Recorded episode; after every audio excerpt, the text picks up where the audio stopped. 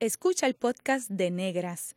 Este programa se emite los viernes a las 3 de la tarde por Radio Universidad de Puerto Rico en el 89.7 FM San Juan y el 88.3 FM Mayagüez. Todo un mundo de música e información. Cadena Radio Universidad de Puerto Rico presenta Negras, producido por Colectivo ILE, un espacio para visibilizar proyectos antirracistas y educar de forma crítica e informada sobre la negritud y la racialización.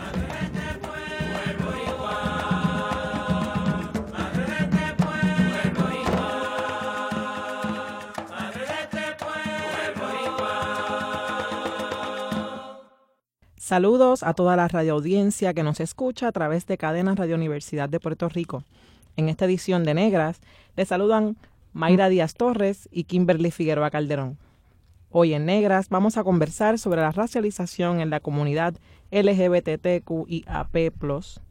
Para hablar de este tema nos acompañan en el estudio Dania Warhol, Inaru de la Fuente y Carla Yanet Torres.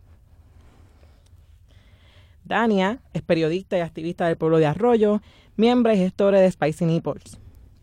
Carla Yanet Torres es gestora del proyecto del Hangar en Santurce, un colectivo de base ambientalista y feminista alternativa de transformación social y cultural que utiliza el arte como herramienta política y educativa. Inaru de la Fuente es miembro de la Sombrilla Queer, un grupo de discusión y análisis con mirada interseccional de temas que en otros espacios no se discuten. A modo de tocar base y para beneficio de todos, Inaru, ¿pudieras definir cada una de las letras que comprenden la comunidad?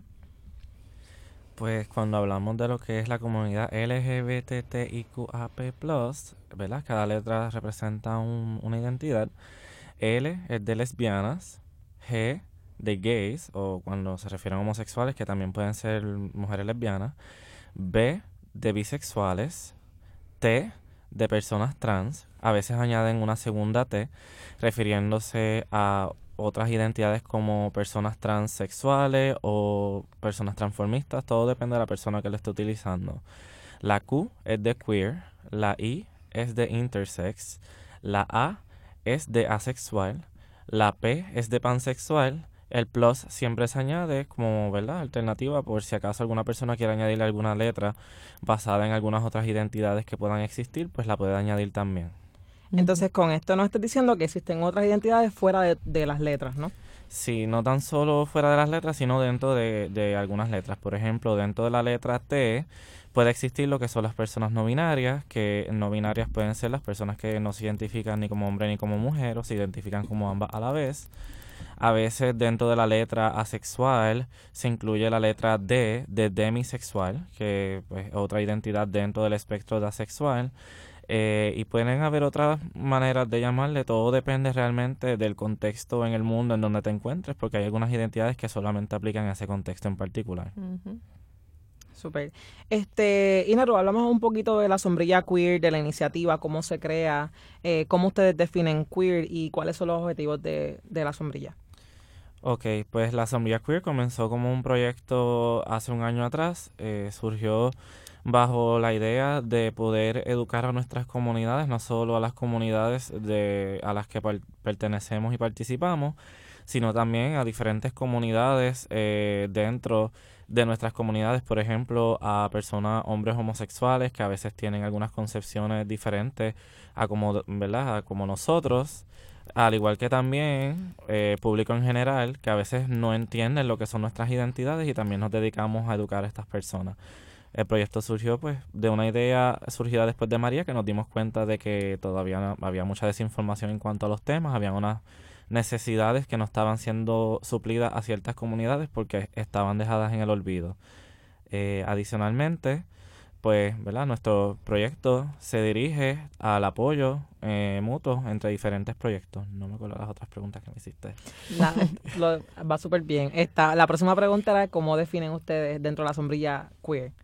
Ok, queer usualmente, eh, ¿verdad? La palabra en su contexto, y lo voy a decir rapidito, viene usualmente de Estados Unidos, de Canadá y de Inglaterra.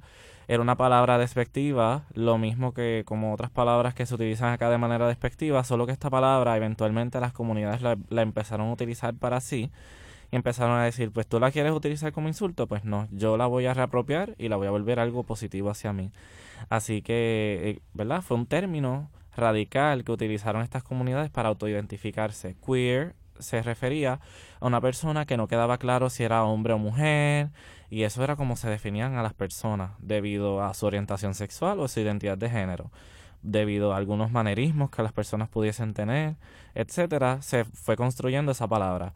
Ahora mismo la palabra pues ha evolucionado lo suficiente y queer se, puede utilizar como un término para referirse a todas las comunidades LGBTIQAP+, pero también eh, le añadimos el elemento radical que puede tener dentro de ser de, existir dentro de esas comunidades que ya como persona queer, generalmente una expectativa a la radicalidad, a, saber sobre temas sobre negritud, sobre transfeminismo, sobre teoría queer, que esos son diferentes temas que se tocan dentro de las identidades queer. O sea que se podría, se podría pensar que el término queer incluye todas las, las identidades o casi todas las identidades, ¿no?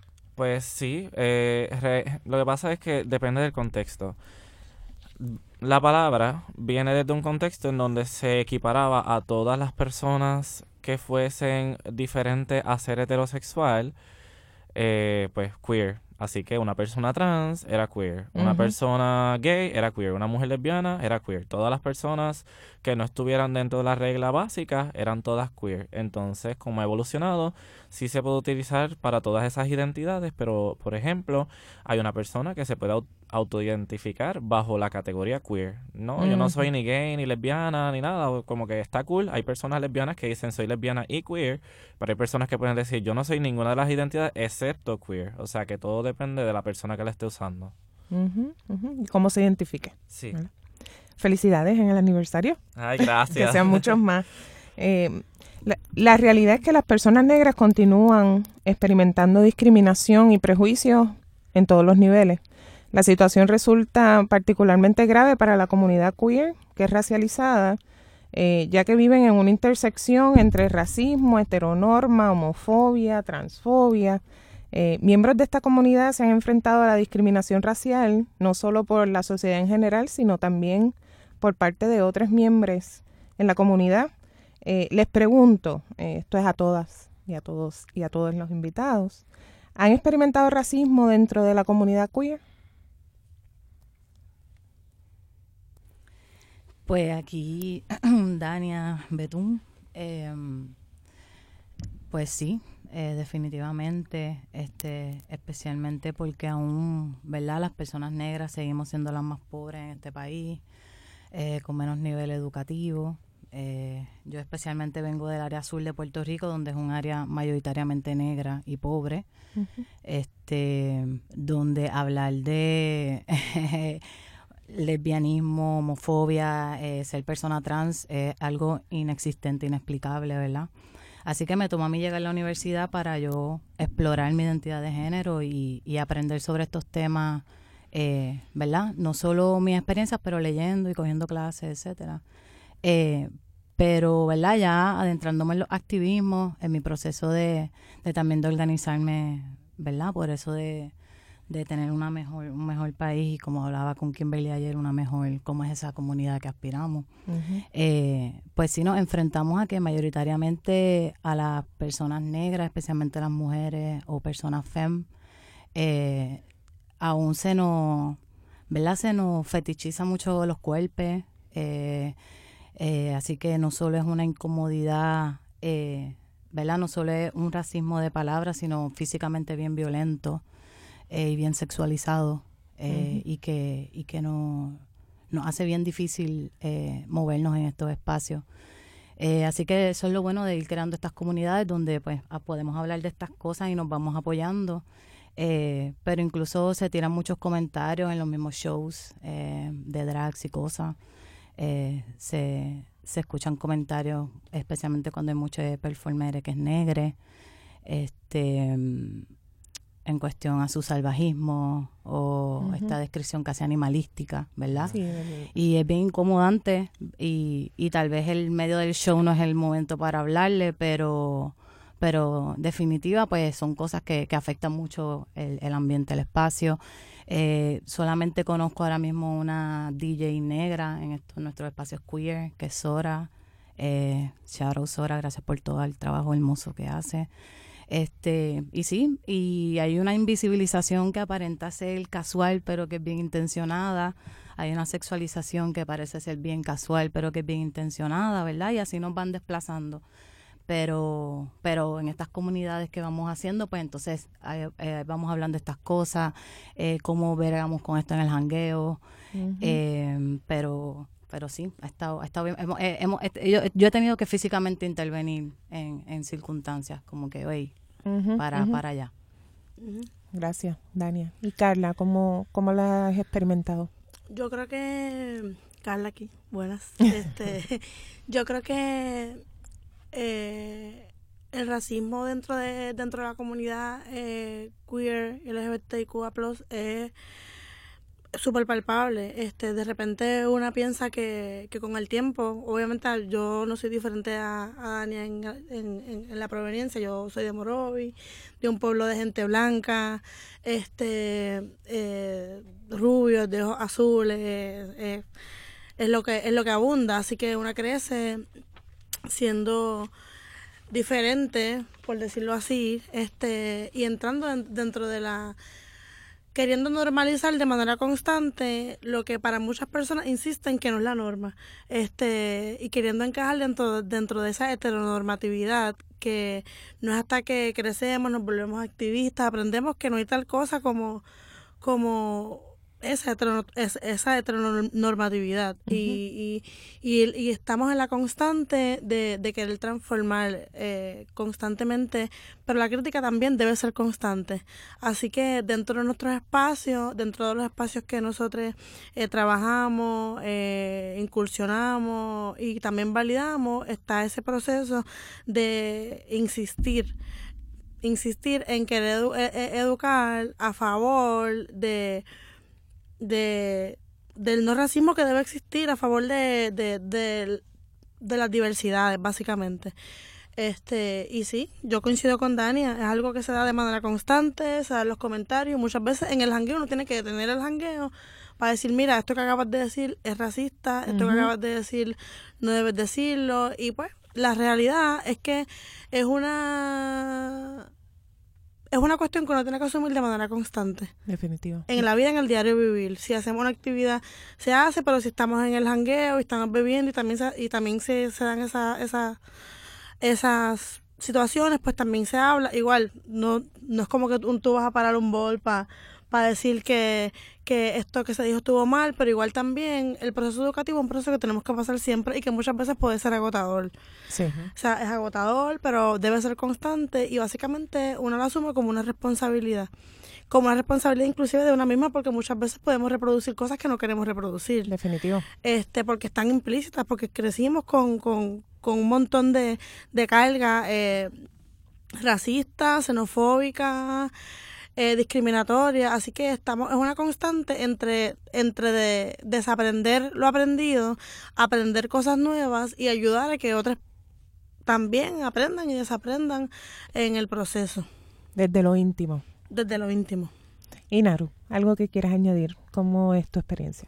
Nada, yo solamente, eh, ¿verdad? Aparte de cosas que ya han mencionado las compañeras aquí, eh, mi experiencia mayor y una de las más frustrantes siempre ha sido el hecho de que se roben a veces el crédito de las cosas que uno hace o que incluso digan lo mismo que tú dijiste y de repente, ¿verdad? Una persona blanca eh, de la comunidad diga lo mismo que tú dijiste y la diosifican, se vuelve la persona más amada.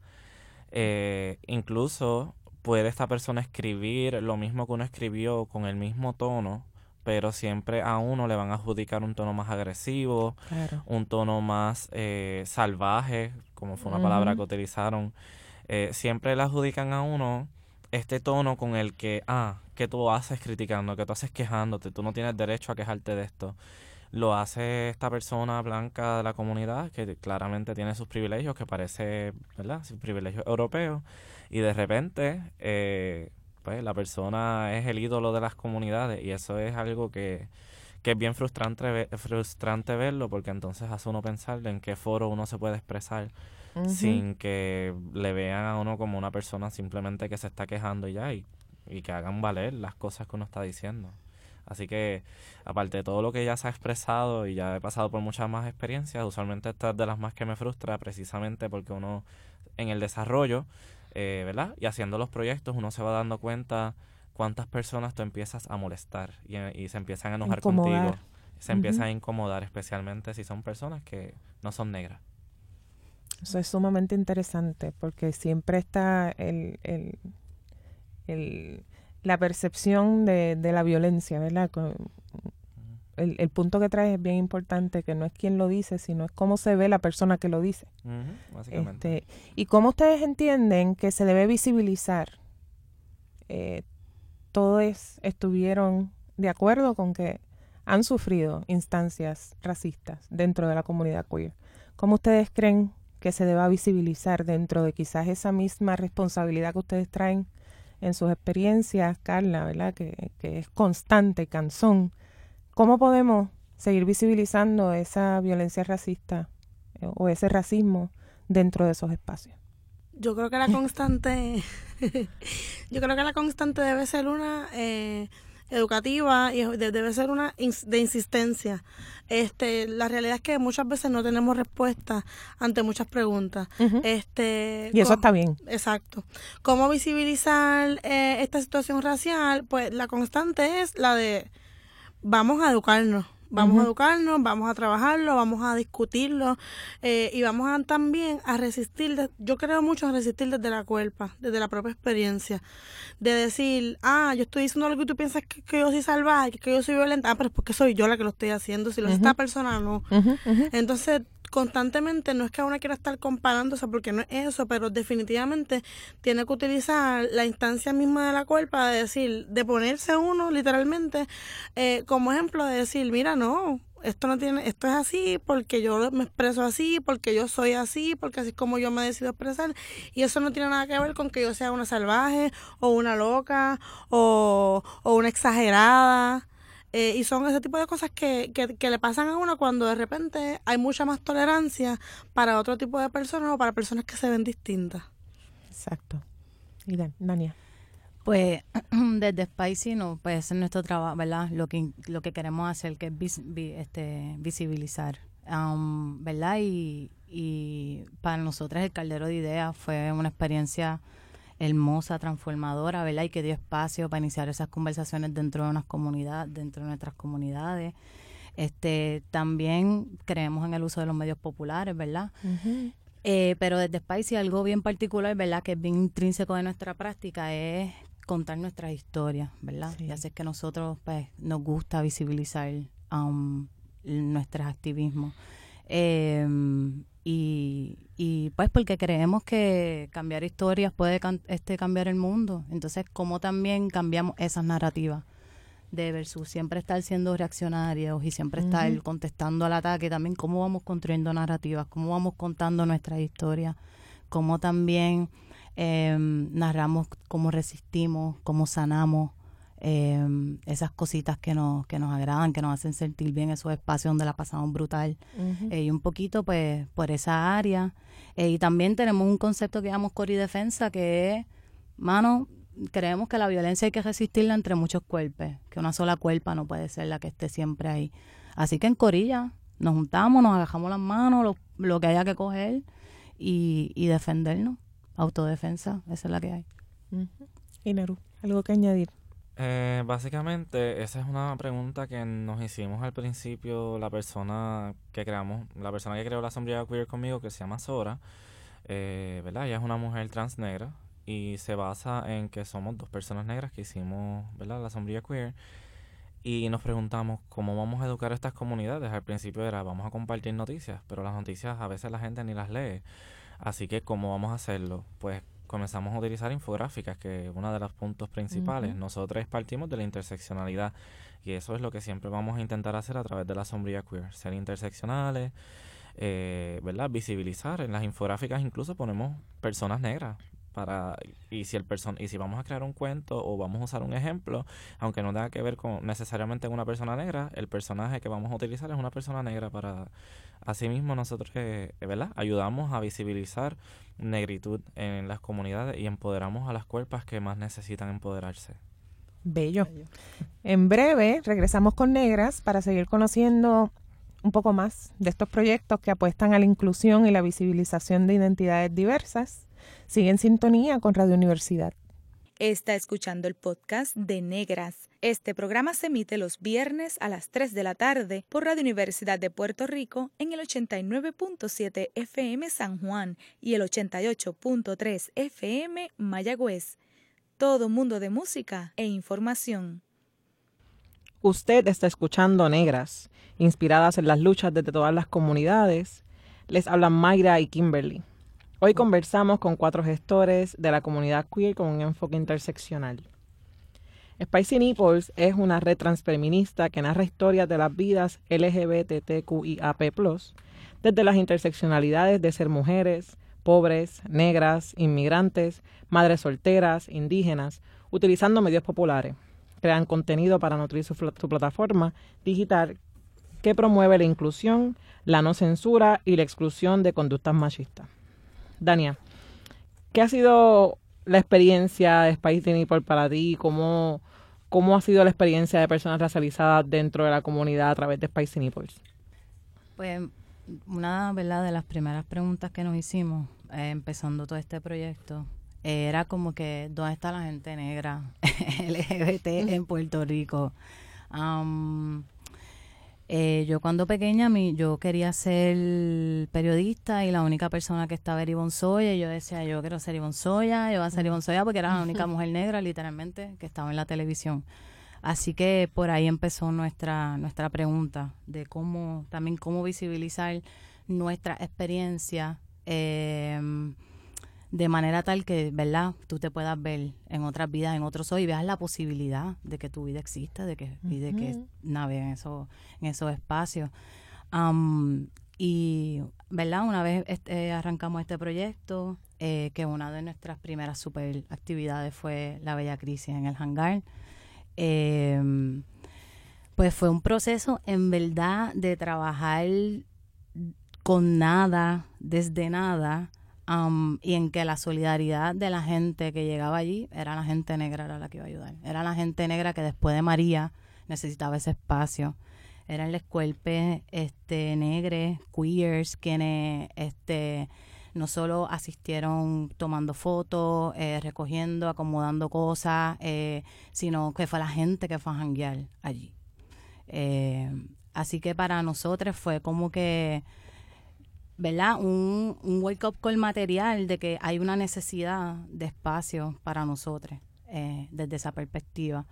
Eh, porque en Puerto Rico no existen estadísticas de las comunidades LGBT, hay bien pocas, eh, sobre todo cuando, por ejemplo, en Estados Unidos que existe todo este movimiento de cuántas mujeres negras trans matan al año. Actualmente van por 12, ¿ves? Esos temas de interseccionalidad de raza, género, eso es pop culture en Estados Unidos. Aquí en Puerto Rico, chacho, es como que lo, tenebroso y, casi, wow, ofensivo eh, atreverse también a cuestionar el género desde la negritud, porque también en nuestras comunidades negras hay muchísimo machismo, eh, que también es una cuestión que nos preguntamos cuando trabajamos con los temas de hombres trans, eh, las masculinidades trans desde la, desde la negritud, desde la experiencia de cuerpos negros. Este, em, y, ¿verdad? y es un tema que, que, ha sido difícil atajar porque intersecciona lo que es la violencia de género con la raza, con el género y, y crea como uno unas sensibilidades, ¿verdad? Que todavía aparentemente no, no, no podemos manejar si no es solamente desde la academia.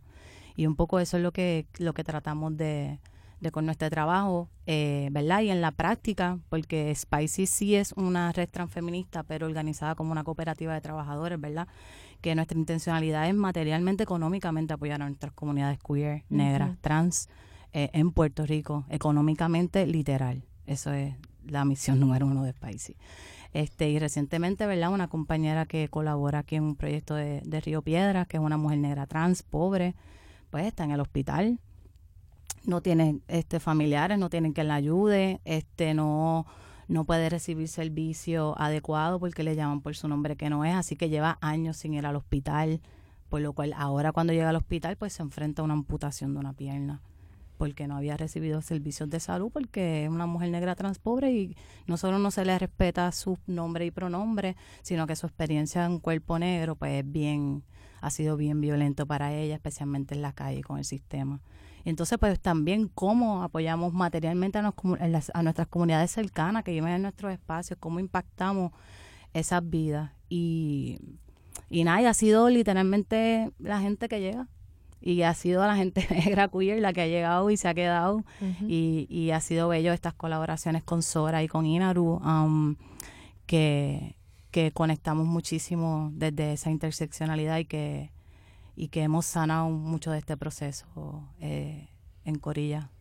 Así que ha sido, ¿verdad? Siempre agradecida. Eh, bien interesante, ¿verdad? Como a veces dentro de... Hay unas maneras de comportarse que la gente espera por tu color de piel, ¿verdad? Y cómo se permiten unas cosas, que lo estábamos hablando ahorita, cómo se permiten unas cosas si tú te ves de una manera o de otra. Este, que qué bueno que lo hayas traído, porque a veces la gente pasa por alto que uno tiene libre albedrío de cómo tú te debes comportar, no que todo el tiempo tienes que estar llenando unas expectativas. Este, y te pregunto, ¿cómo la gente ha reaccionado a la propuesta específicamente del lenguaje inclusivo, eh, ¿verdad? Que incluya todas nuestras identidades. Pues eh, volviendo un poquito al tema ahorita, ahora que mencionas eso de las cuerpas, también si te fijas, la gente que habla en representación de la comunidad LGBT siempre es gente blanca, incluso en, la, en nuestras comunidades de izquierda, en los activismos. O sea, y no es porque no haya gente, es porque no hay un interés, porque saben que los likes y los shares no van a ser lo mismo. ¿Me entiendes? Y entonces hay que hablar las cosas como son. Pero volvemos este al lenguaje inclusivo, ¿verdad? Dice que me pongo intensa. este con el lenguaje inclusivo pues ha sido súper bueno porque siempre da, porque el país no nos, no nos planificamos ser una plataforma que educa. Nosotros no queremos educar, nosotros queremos decir lo que queremos decir colectivamente, ampliar las voces, visibilizar, narrar historias, cambiar narrativa, eso es lo que queremos. Este, así que lo que lleva muchas muchas conversaciones en la calle, la gente mayor siempre está preguntando y se dan las conversaciones más bellas. Este, y, y a pesar de que sí hay mucha resistencia, porque hay una cuestión de ¿verdad? Que se plantea de, no poder mencionar las palabras o de que no se entienda lo mismo, ¿verdad? Pero es simplemente un, arraigo al binario, es un arraigo al hombre-mujer al sistema. Eh, yo creo que un poco empezar a cuestionar eso versus ir directo al lenguaje siempre ha sido como una buena, una buena estrategia versus esto es así porque sí o esto es así porque incluye unas identidades. Pues hay narrativas que son con lenguaje inclusivo que son súper macharranas, que son súper racistas. este, así que a mí yo, el lenguaje inclusivo puede, tiene, puede ser un arma de doble filo, así que conversarlo desde cómo también, por qué tú tienes esa resistencia, que, qué del binario te privilegia, qué del binario te oprime y conversar un poco también desde esas estructuras mentales que son las que nos las que nos tienen también atrapados. El simple cuestionamiento. Exacto, exacto. Sí, este, a veces eso es bien difícil, ¿verdad? Cuando uno crece en unas estructuras y tú vas a la escuela y hay unas cosas, y vas a la iglesia y hay unas cosas, y vas a tu casa y hay unas cosas, este, se hace un poquito difícil, pero es como tú mencionaste ahorita, el asunto de desaprender y estar dispuestos a eso. Claro, yo en mi proceso con mi cuerpo, yo me vine a dejar de alisar mi pelo los otros días. Este, y entonces, o sea, que son, imagínate la experiencia queer en un cuerpo negro que te ha enseñado a odiar toda tu vida, eh, pues sí. Eh, eh, es fuerte. Está, está, intenso. Y, y, yéndonos por esa línea, ya mencionaste ahorita unos cuantos, pero ¿cuáles han sido los logros más importantes de visibilizar esas historias? Y también si pudieras compartirnos, ahora que mencionaste lo del asunto del pelo, ¿cuáles son los retos que ustedes continúan teniendo?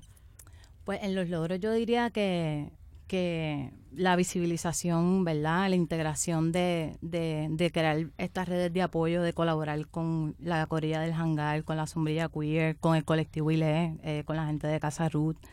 Este, eh, que también se traduce, ¿verdad? Unas redes de apoyo a nivel internacional que, que, que se logra gracias a la, a la visibilización de, de estos temas, que hemos podido ir a México a conversar sobre esto, fuimos a Detroit, eh, y hablar específicamente pues de, la experiencia de las gentes negras trans post María en Puerto Rico y también pues eh, recientemente este tuvimos eh, pudimos echar a correr el proyecto Capicú de capacitación de inclusividad queer, ¿verdad? Que es un proyecto de Spicy Nipples, en la cual también se busca en estos nichos de de trabajo de salud mental, clínicas de aborto y comunitarias, pues establecer cómo podemos ser más inclusivos en nuestra práctica de manera que, porque para nosotros la inclusividad del acceso no es simplemente que hay una ley que diga que te puedes cambiar el nombre cuando hay una sola oficina en San Juan que es la que te cambia el nombre y tú eres de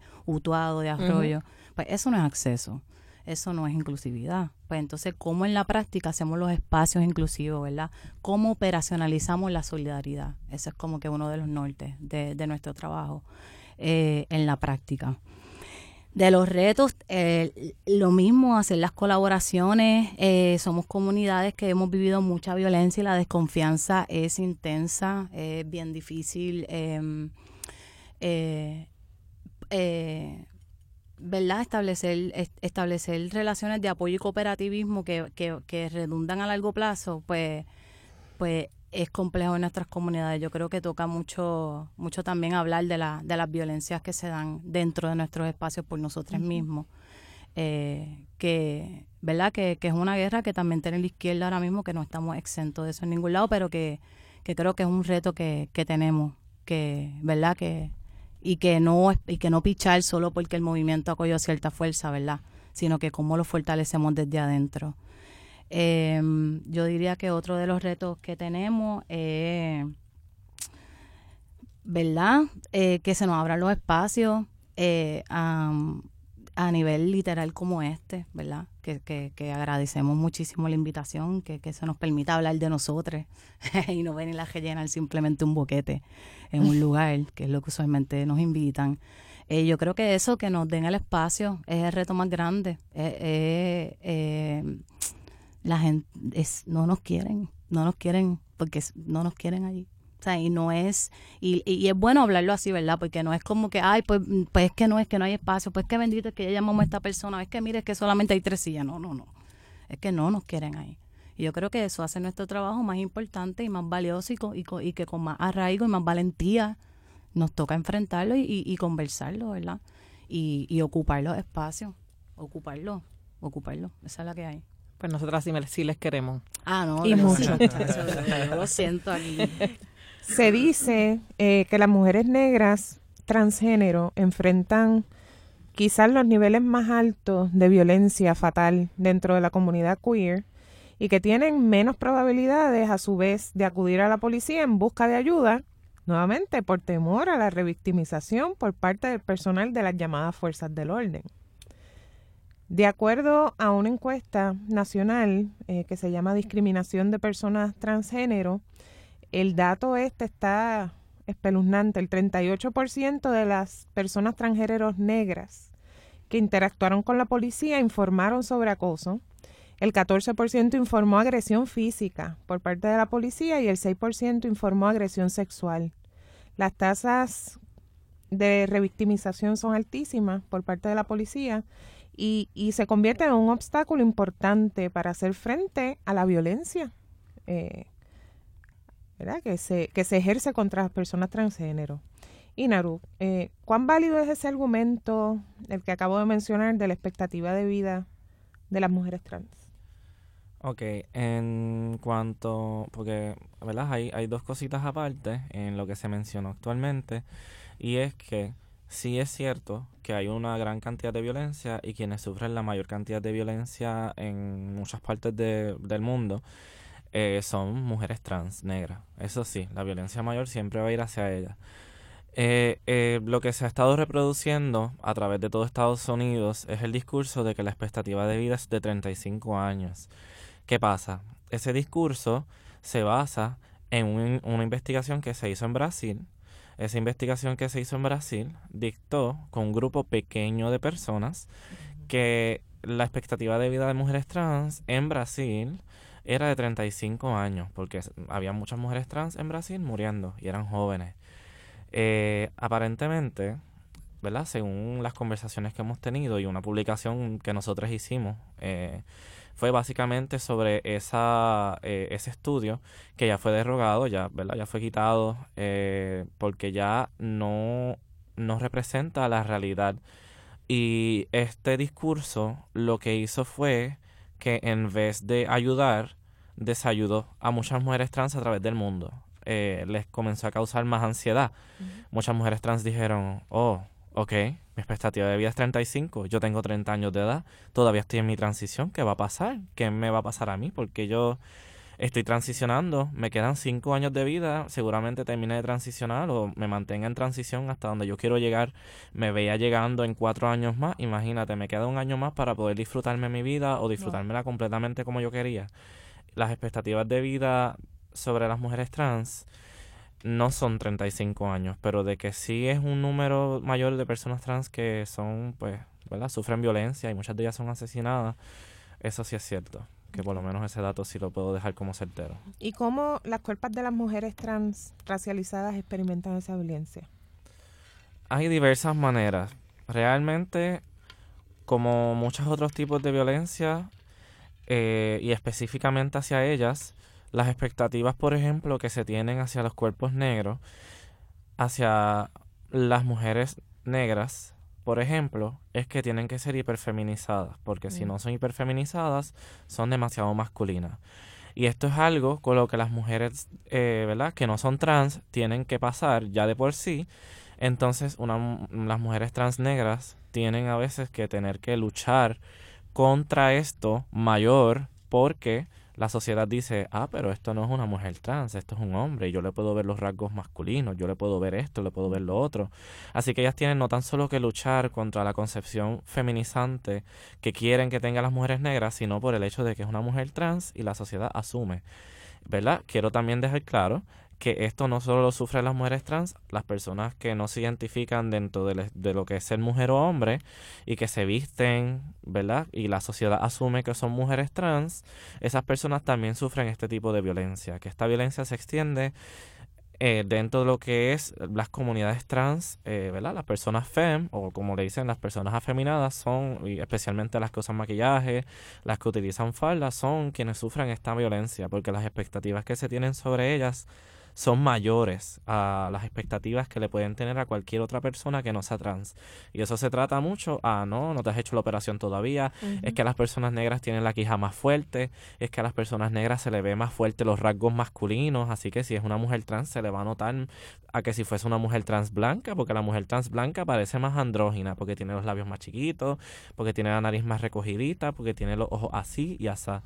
Eh, incluso dentro de lo que es ser mujer trans, muchas mujeres trans tienen que sufrir lo que es la violencia hasta del mismo maquillaje. Hay muchas mujeres trans que necesitan encontrar algún tipo de maquillaje y no lo encuentran. Y esto ayuda a disminuir lo que se llama la disforia, ¿verdad? Que es el, la sensación, eh, para no, no quiero reducirlo, pero la sensación eh, interna de angustia que sienten muchas personas trans porque no se sienten conformes con, ¿verdad? O con el género o con lo que están expresando y el maquillaje para muchas mujeres trans ayuda a aliviarlo, incluso por cosas tan pequeñas que la gente diría, eso no es nada, hasta con el maquillaje eh, son cosas que, ¿verdad? que ayudan un montón.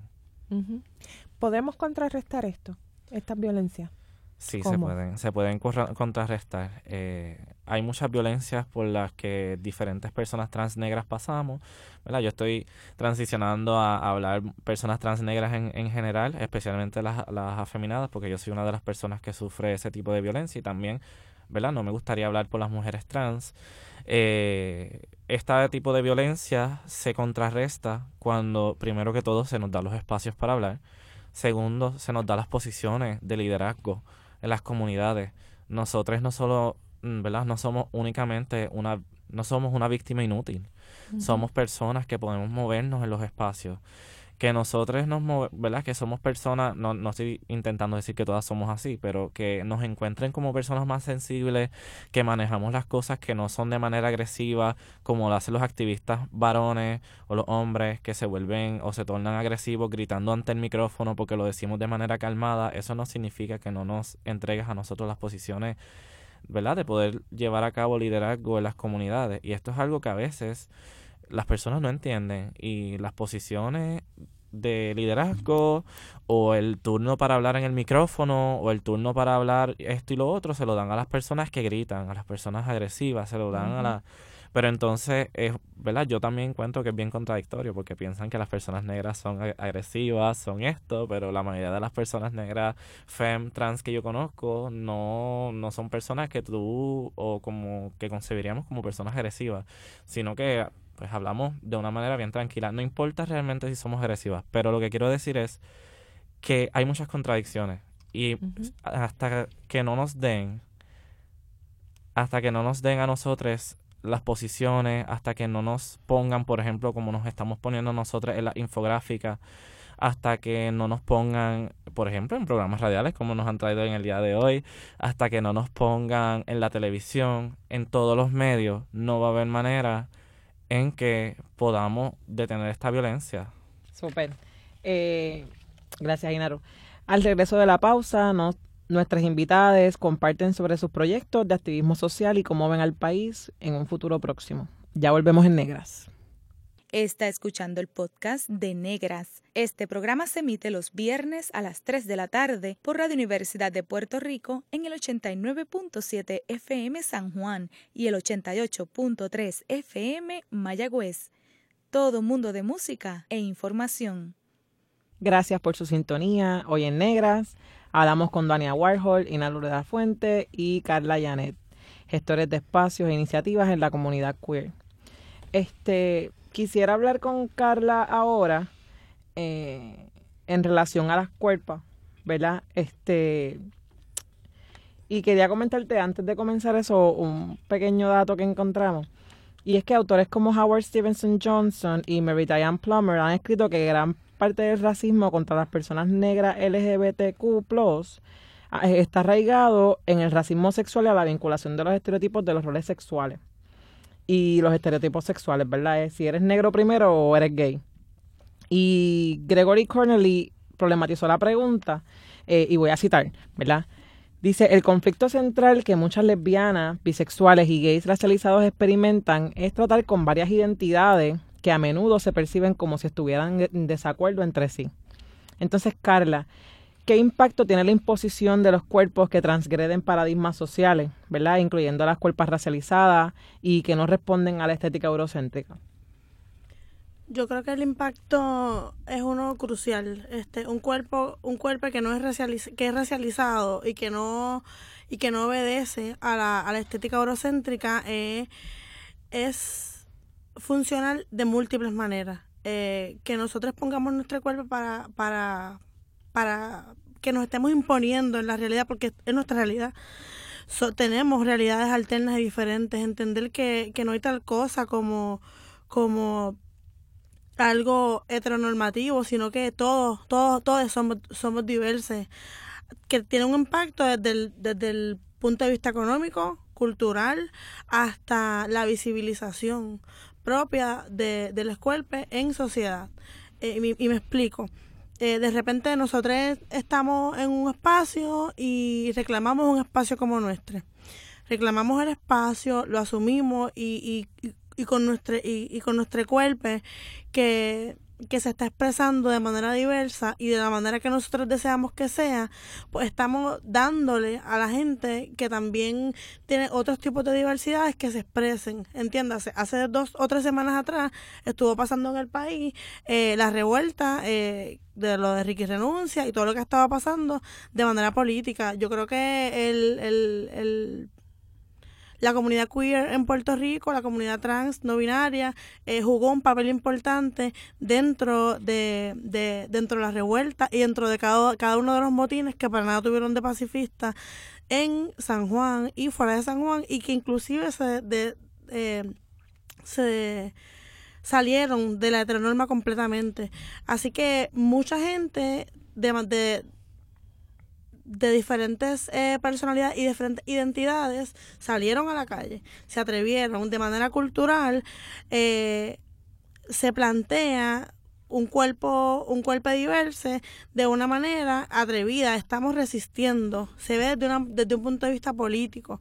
Eh, cuando cuerpos diversos también hacen activismo, pues se habla este se, se ve reflejado de la misma manera, de la misma manera en el punto de vista económico. Cuando una comunidad queer, gente de la comunidad queer, gente de la comunidad diversa, eh, se gesta, gesta maneras diferentes de, de, de trabajar su economía, también motiva a otras personas y también crea una visibilización distinta. Del mismo punto de vista pasa con la, con la cuestión educativa. Eh, nosotros llegamos para quedarnos, no vamos a ningún lugar. El presente es es queer, el presente es negra, el presente es trans y es lo que está pasando. Así que estamos literalmente cambiando la realidad tal y como la conocíamos. Las cosas ya no son como solían ser. Como Hace 10 años, hace 5 años, hace 2 años, hace un año, ayer. Todos los días nos estamos inventando nuestra realidad.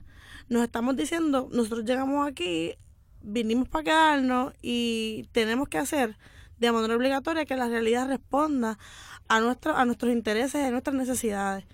Y no vamos a ir para ningún lado. Así que, como no vamos a ir para ningún lado, definitivamente el presente cambia de color, cambia de preferencia sexual, cambia de, de, de, de, identidad de género. Es, es lo que es. Y no hay una forma de ser necesariamente. Tiene que ser obligatoriamente diverse. Super. Gestar, educar, imponer y resistir. Exactamente. Y hablando de eso, eh, ¿cuán necesarios son los espacios seguros y las expresiones de ser, ya sea a través del arte, como mencionaste, y otras actividades para hacer comunidad? Sumamente importante, sumamente importante. Si no hay muchos espacios seguros que digamos, no podemos decir que no hay porque hay gente que se está moviendo y le está metiendo y está trabajando, pero primero no es fácil. No es fácil tener un espacio, crear un espacio seguro eh, para las personas, no lo es, inclusive eso se da en la práctica. No hay tal cosa como que yo pueda decir que hay un espacio seguro eh, 24/7, 365 años, porque las cosas pueden cambiar de manera constante. Eh, pero tener la práctica de un espacio seguro que sea diverso, que sea un espacio en el que en el que las decisiones sean horizontales, en el que la gente pueda llegar y sentir y dejar sentir es primordial. Que las personas puedan llegar a un, a un sitio y puedan vestirse como quieran, moverse como quieran, hacer como sientan, es, es algo político. Es un, es un, es un o sea, se da como, como una necesidad del cuerpo, pero también es un acto político y, y se tiene que ver de esa manera porque se está deconstruyendo y construyendo algo que que es diferente, pero que es lo que debe ser desde nuestra perspectiva. Eh, en el hangar, la vanguardia, no somos la gente que, que está trabajando en el hangar todos los días en el hangar La Vanguardia es la gente que llega y hace el espacio suyo y ese espacio mucho más que mi casa es casa de mucha gente. Y la gente llega y esto es mío de que tú no me vas a sacar aunque estés a tu casa ¿entiendes? y eso se respeta porque es es indispensable para la continuidad para la continuidad educativa para la continuidad del espacio para la continuidad de que más espacios se reproduzcan de esta manera.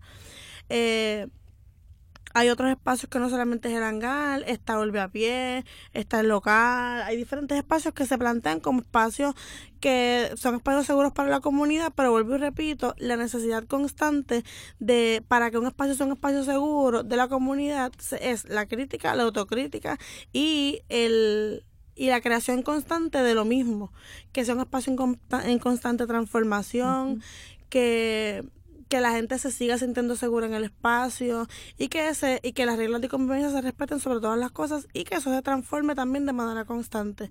Tener un espacio seguro no es indispensable, es súper indispensable, pero crear más espacios seguros obligar una vez más a que la realidad responda a nuestras necesidades es más importante aún todavía, porque un espacio no da, o sea, lo ideal es, y lo, a lo que aspiramos es, que esto se multiplique, no es que haya muchos hangar por ahí, es que hay muchos espacios diversos y diversos en que las personas puedan estar, sentirse seguras y que se respete sobre todas las cosas las diversidades y eh, la forma de ser independiente de cada persona. Que la gente entienda que puede ser y que puede convivir con el otro con la otra y que la otra gente que llegue que no está de acuerdo con lo que está dando en ese espacio pues hay gente que tampoco debe estar en el espacio tampoco. Eso es bien importante entender este de repente alguien habla mucho de la del concepto queer friendly o hetero friendly o no o sea nosotros en el hangar por ejemplo nosotros somos un espacio hetero friendly. O sea si usted si usted es se considera una persona hetero, usted tiene que ir respetando las diversidades que pasan y que todo pasa con consentimiento. Eh, siempre con consentimiento y que las cosas se hablan y se discuten. Eh, y así mismo, pues se le da forma a todas las cosas que queremos y estamos abiertos y abiertas y abiertas a que las cosas puedan ser de la manera que las personas que estén en el espacio decidan que sean y darle continuidad a las cosas, darle continuidad a las cosas, a los espacios, a los cuerpos, darle continuidad a nuestras políticas y entender que lo que nosotros hacemos es político. Es político y que no puede haber libertad política sin libertad sexual. Definitivo, definitivo. Eh, este es el último segmento eh, y, y algo, tomando las palabras de Carla, de que las cosas ya no son como eran.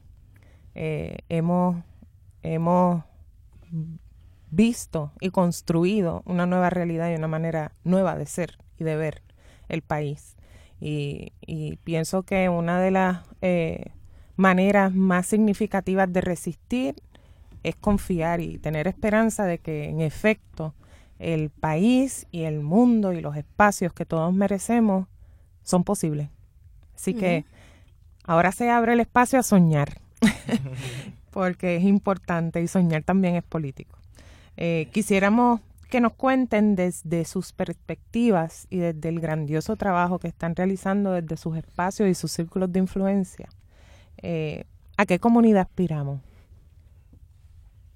Me fui bien lejos, ¿verdad? Sí. y Naru. Eh, bueno, yo hablaría por lo que he escuchado y también por mí misma. ¿verdad? Por lo que he escuchado, las personas obviamente están aspirando a una sociedad eh, no solamente inclusiva, sino responsable, porque podemos ser espacios inclusivos, podemos ser eh, todo lo que querramos en un futuro, podemos tener 50.000 espacios inclusivos en Puerto Rico, pero también tenemos que ser responsables de poder crear y de poder, ¿verdad? De llevar a cabo eso, que es lo mismo que está trayendo Carla. Eh, ¿verdad? Nosotros podemos ser responsables de nuestros espacios. Nosotros como personas todas podemos empoderarnos para poder llevar a cabo nuestros proyectos, para crear nuestros propios proyectos, para crear nuestros espacios seguros, para eh, crear nuestras redes de apoyo.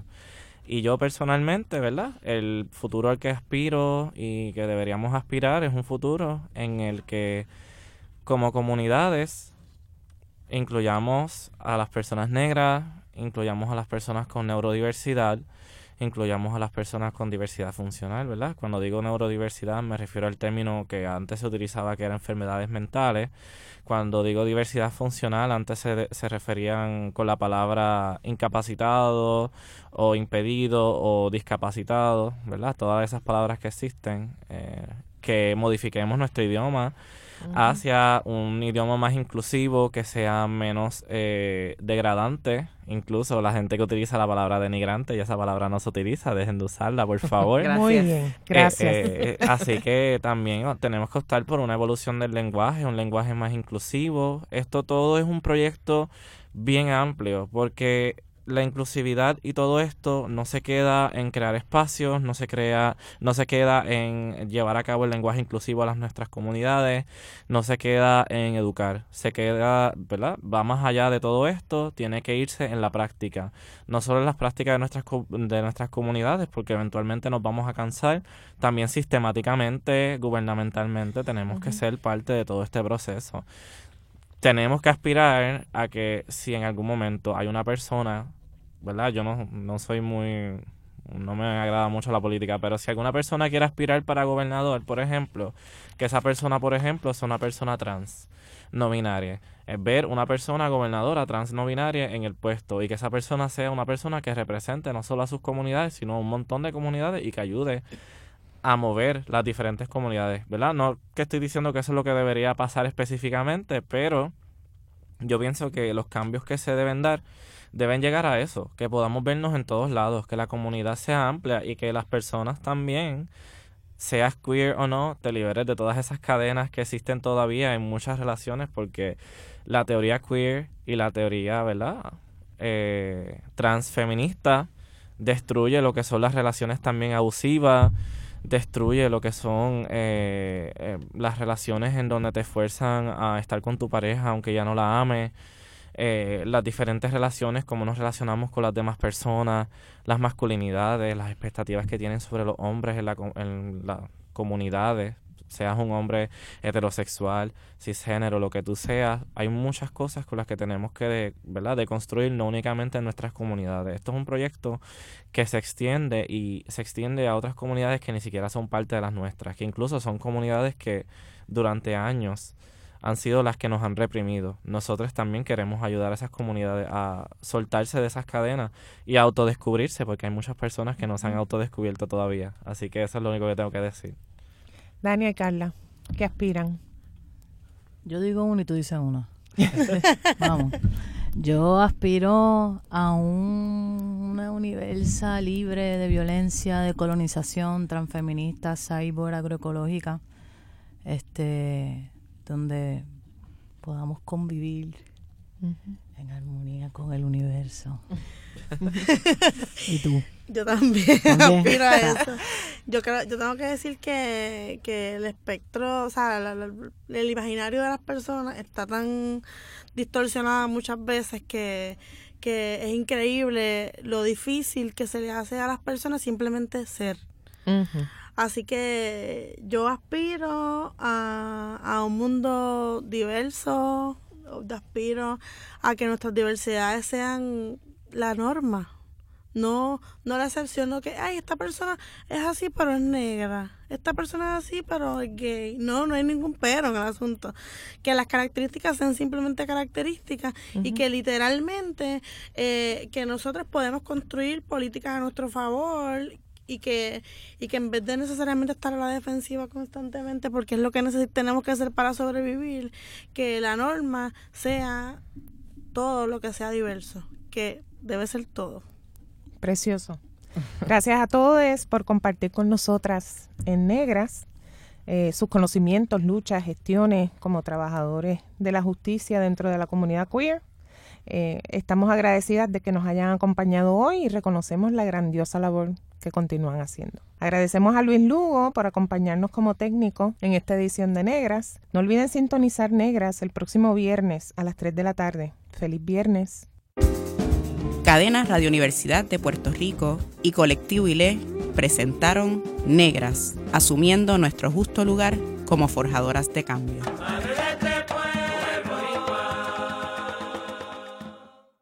Acaba de escuchar el podcast de Negras. Le invitamos a que nos sintonice los viernes a las 3 de la tarde por Radio Universidad de Puerto Rico en el 89.7 FM San Juan y el 88.3 FM Mayagüez todo un mundo de música e información.